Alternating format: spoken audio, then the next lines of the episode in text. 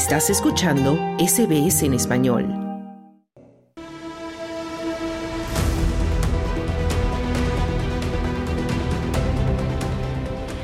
La defensa y la conservación de la naturaleza se ha vuelto una tarea fundamental para asegurar nuestra propia sobrevivencia en un planeta cada vez más amenazado por el cambio climático y por la explotación excesiva de nuestros recursos. Sin embargo, en ocasiones la defensa de nuestra flora y fauna choca con los derechos fundamentales de algunas poblaciones indígenas que habitan las mismas tierras que se pretenden proteger. Así lo denuncia, por ejemplo, la Organización de Defensa de los Pueblos Indígenas Survival International, quienes acusan a African Parks, una organización de conservación de la biodiversidad y apoyada por importantes fundaciones y en cuya directiva participa el príncipe Harry de Gran Bretaña, les acusan de perpetrar abusos contra los indígenas Vaca en la República del Congo.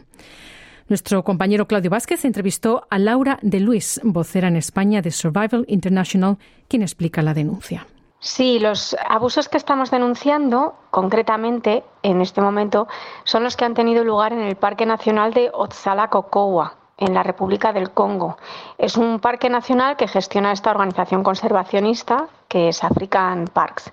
Y bueno, pues a raíz de años de investigaciones y también eh, esta investigación que ha desarrollado de, Daily Mail, eh, este tabloide británico, pues se han sacado a la luz innumerables pruebas de atrocidades terribles que los guardaparques o la milicia armada de African Park se ha cometido contra la población indígena local vaca, que es la población originaria de este parque. Esto es algo que la organización conocía desde hace años porque desde Survival International lo hemos puesto en su conocimiento de forma reiterada. Y Laura, bueno, según entiendo, el príncipe Harry de Reino Unido, ¿no? Tendría una relación de colaboración con esta organización llamada African Parks.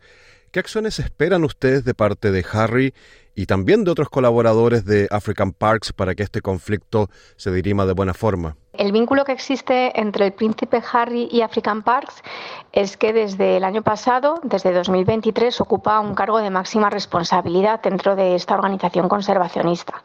Fue mm, elevado a miembro de la junta directiva después de ser su presidente durante seis años. Es decir, que está entre las pocas personas dentro de la organización que, toman pues, eh, decisiones sobre la misma.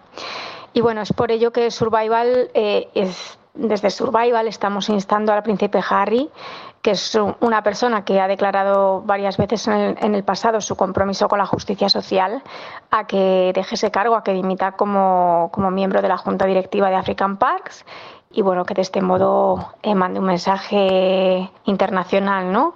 Y es que se distancia de esta organización que es cómplice de acusaciones tan gravísimas. Y Laura, estas denuncias que se están realizando han sido llevadas también a la justicia en el Congo, país de origen de este conflicto. Y si es así, ¿cuál ha sido el resultado hasta ahora? Pues sí, es, es, cierto que estas denuncias deberían llevarse también ante la justicia en la República del Congo porque desde luego que las organizaciones conservacionistas trabajan en, connivencia con, los gobiernos. Pero bueno, eh, son muchas las, autoridades que, tendrían que responder ante estos abusos, ¿no? porque también estas organizaciones conservacionistas están recibiendo dinero directo de contribuyentes de la Unión Europea, de Estados Unidos y otros países. Entonces, al final, a nivel gubernamental, son varios los responsables y no siempre se ubican únicamente en los países donde sucede suceden eh, las violaciones de derechos humanos, sino que, que, muchas veces estas son posibles y se efectúan con financiación eh, desde el norte global, ¿no? desde los eh, países desde los que trabajamos en Survival. Por eso nosotros, desde la organización, lo que estamos es elevando estas denuncias pues, en los países de la Unión Europea en Estados Unidos y, por supuesto, señalando ¿no? y advirtiendo directamente a las organizaciones conservacionistas que están cometiendo eh, violaciones atroces de los derechos de, de, la población indígena en estos países, de, en este caso de África.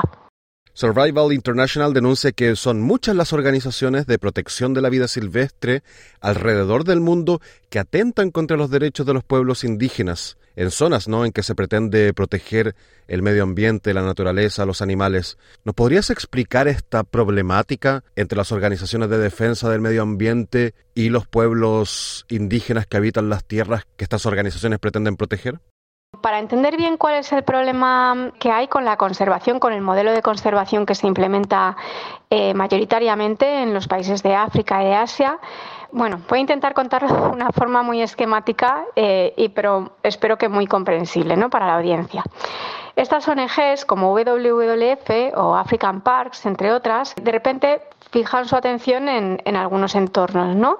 Eh, que ambicionan. Entonces llegan allí y se las roban, roban esas extensiones de terreno a, los legítimos propietarios, que son los pueblos indígenas que viven allí, que llevan haciéndolo desde hace generaciones y generaciones, muchas veces desde tiempos inmemoriales, gracias a los cuales esos entornos tienen hoy la biodiversidad que, encontramos. ¿no? Además, los expulsan forzosamente, muchas veces utilizando una violencia atroz. Hablamos de torturas, eh, terribles.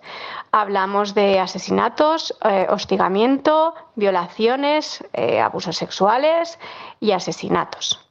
Entonces, luego califican estas tierras mm, robadas como parques nacionales o áreas protegidas y, lo paradójico es que de ahí han expulsado a sus habitantes originarios, pero sí que dan la bienvenida a turistas, en muchos casos de forma masiva, a mm, otros eh, foráneos, como por ejemplo en safaris de caza mayor, eh, donde van eh, pues ricos y millonarios de otras partes del mundo.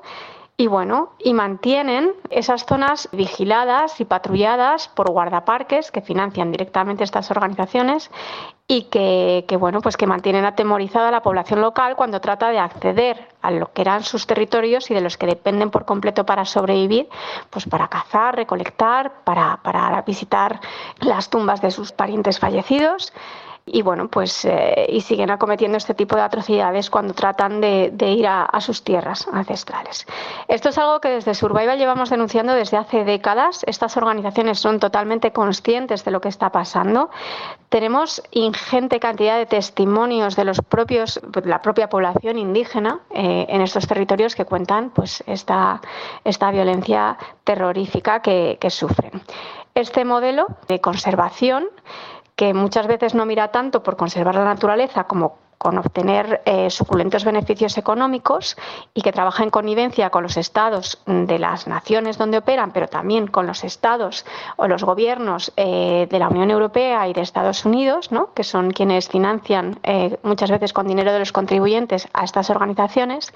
Bueno, pues este modelo es puramente colonial y racista. Y es verdad que la imagen que llega al norte global de la conservación es, eh, está hiper mega dulcificada y no tiene nada que ver con el estado de conflicto y de guerra que viven los pueblos indígenas que son expulsados con esta violencia horrible de sus territorios ancestrales. ¿no? Esto es algo que no se consentiría en ningún país eh, del norte global. Eh, si en Australia llega una organización y de repente ve que una zona pues es beneficiosa para sus objetivos.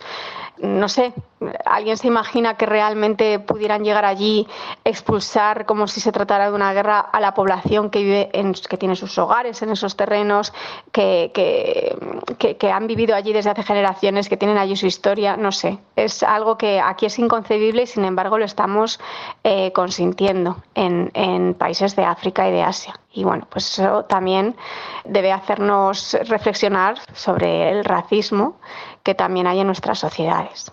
Y Laura, considerando toda esta problemática, ¿tú crees que es posible conjugar, por una parte, la protección de la vida silvestre, algo que es muy importante, pero a la vez sin violar los derechos de las poblaciones indígenas que habitan estas mismas tierras, que los animales que están en peligro de extinción o que deben protegerse?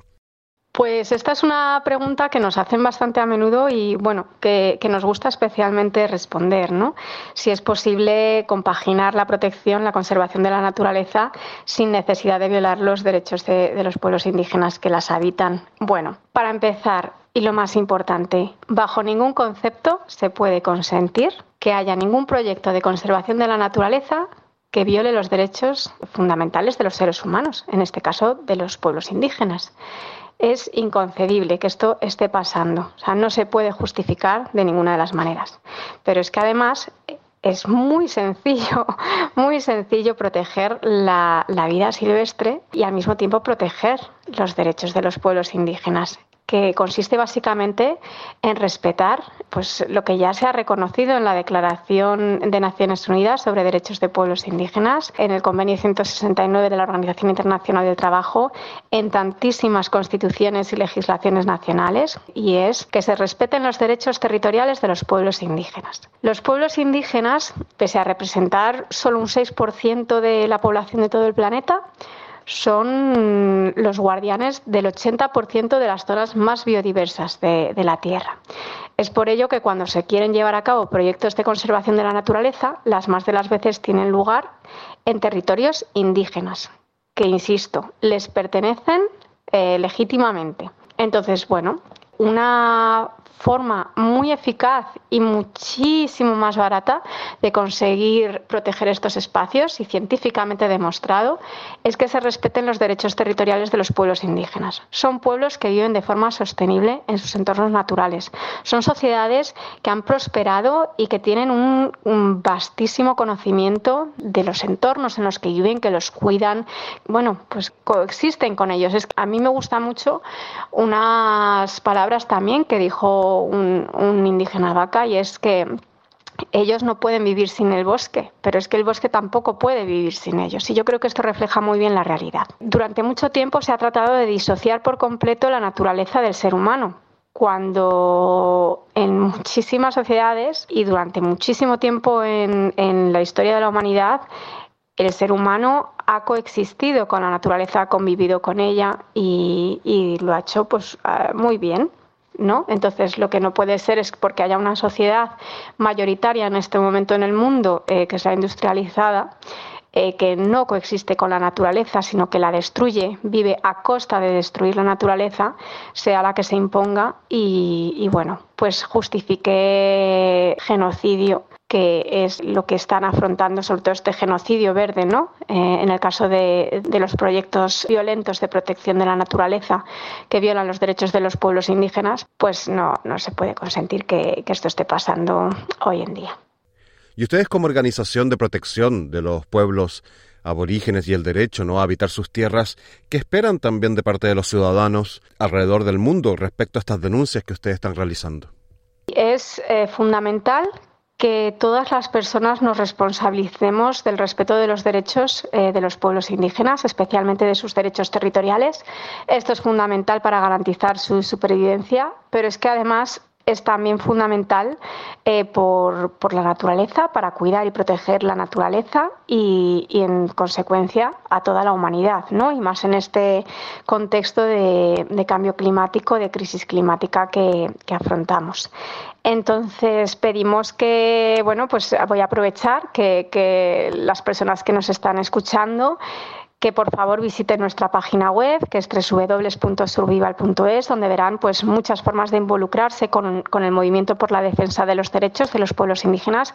Y en concreto con esta denuncia pues tenemos en marcha una acción para pedir que, bueno que African Parks eh, acabe con con estas ah, violaciones atroces contra el pueblo vaca y junto con African Parks pues WWF. Es decir, que, no se consienta por más tiempo que ningún, ningún proyecto de conservación de la naturaleza pues pisotee los derechos fundamentales de seres humanos eh, como los pueblos indígenas. Laura de Luis, vocera de Survival International en España, muchas gracias por conceder esta entrevista a SBS Audio Australia en Español. Muchas gracias. Era Claudio Vázquez con esa entrevista. Y respecto a la respuesta de African Parks ante estas acusaciones, la organización ha publicado una declaración, la publicó en el mes de enero, diciendo, y abro comillas, que African Parks tiene una política de tolerancia cero ante cualquier forma de abuso y está comprometido a defender los derechos de los pueblos locales e indígenas. Las acusaciones de mala conducta se investigan exhaustivamente y se toman medidas en consecuencia y todos nuestros parques se administran con una filosofía central de conciencia, sensibilidad y compromiso para defender los derechos de la población local, decía el comunicado, que además añade que iniciaron inmediatamente una investigación a través de un bufete de abogados externo basándose en la información que tenían disponible. Y también dicen que instaron a Survival International a que proporcionara todos los datos que tuvieran y dicen en el comunicado que es lamentable que hayan decidido no cooperar a pesar de repetidas solicitudes y seguimos pidiendo su ayuda, dice este comunicado de African Parks. Y por otro lado, como respuesta también a estas acusaciones, un portavoz de la Fundación del Príncipe Harry, llamada Archwell, dijo, y abro comillas, cuando el duque se dio cuenta de estas graves acusaciones, inmediatamente las transmitió al director ejecutivo y al presidente de la Junta Directiva de African Parks, las personas adecuadas para manejar los próximos pasos. Dale un like, comparte, comenta. Sigue a SBS Spanish en Facebook.